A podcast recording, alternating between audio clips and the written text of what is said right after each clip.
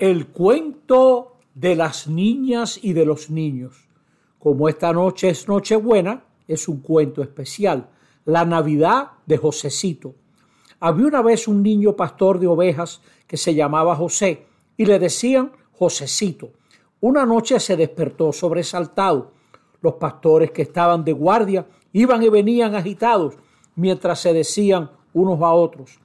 La muchacha de Nazaret ha dado a luz un niño Dice Lola que está lindísimo. Vayamos y veamos. Vamos a llevarle algo. Salimos de una vez. No seamos comparones como la gente de Belén que no quisieron recibirlos. Que cada cual lleve lo que pueda. Y así fue. A oscuras, Rosa encontró una vasija llena de leche de cabra. Julio metió en un saco dos quesos. Toñito ya caminaba rápido con una carga de leña al hombro y Josecito iba de un lado a otro triste por no tener que llevar. Entonces se acordó de la única rosa roja que quedaba en su jardín. No lo pensó dos veces. Fue, la cortó y empezó a caminar. Delante iba la rosa en su mano derecha, rompiendo la noche del camino, y atrás Josecito, como si la rosa lo fuera llevando. Anda que te anda, se topó con Claudia, Venía de un baile de pastores y estaba despeinada y soñolienta. Ella le preguntó, Oh, pero bueno, Josecito, ¿y para dónde tú vas en medio de la noche con una rosa? Josecito le contó lo del matrimonio joven que se había refugiado en la cueva donde Pancho guardaba su burro y su buey, y cómo él le llevaba una rosa al niño recién nacido. Ay, se lamentó Claudia, muerta y todo como estoy, yo iría, pero no tengo que llevarle. No te apures, le respondió rápido Josecito.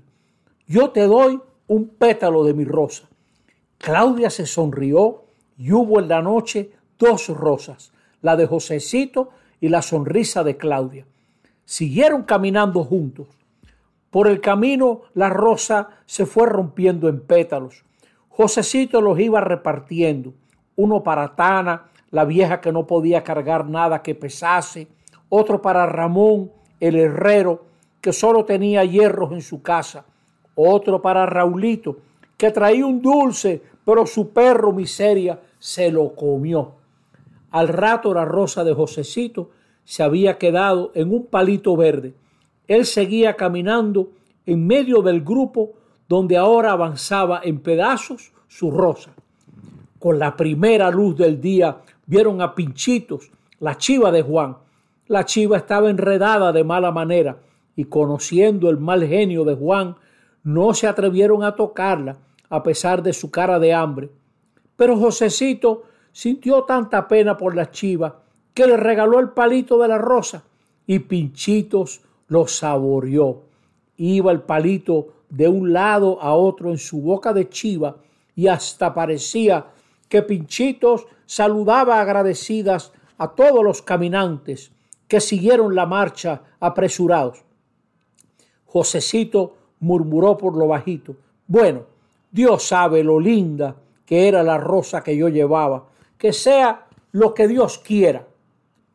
Josecito llegó con las manos vacías a la cueva en donde se oían risas y el chachareo de gente hablando al mismo tiempo. María quería limpiar la cueva para que los visitantes se sentasen en el suelo. José había salido a buscar agua. Los pastores que llegaban a saludar tenían todos las manos llenas y María no hallaba dónde dejar el niño, que abría los ojos y se reía del lío. Fue entonces que las miradas de María y Josecito se cruzaron y de una vez le puso al niño en sus manos extendidas y el niño se le abrazó al cuello buscando calor. Hubo un silencio en la cueva y Josecito, con el niño abrazado, se sintió muy dichoso, como si hubiera entrado en una gran fiesta organizada por Dios mismo.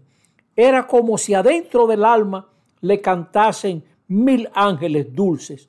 Gloria a Dios en las alturas y en la tierra paz a los hombres que tanto ama el Señor. Luego, Josecito le comentó a Claudia la despeinada. Ya tú ves, yo traía mi rosa, pero para recibir a este niño, regalo de Dios, lo mejor es tener las manos vacías.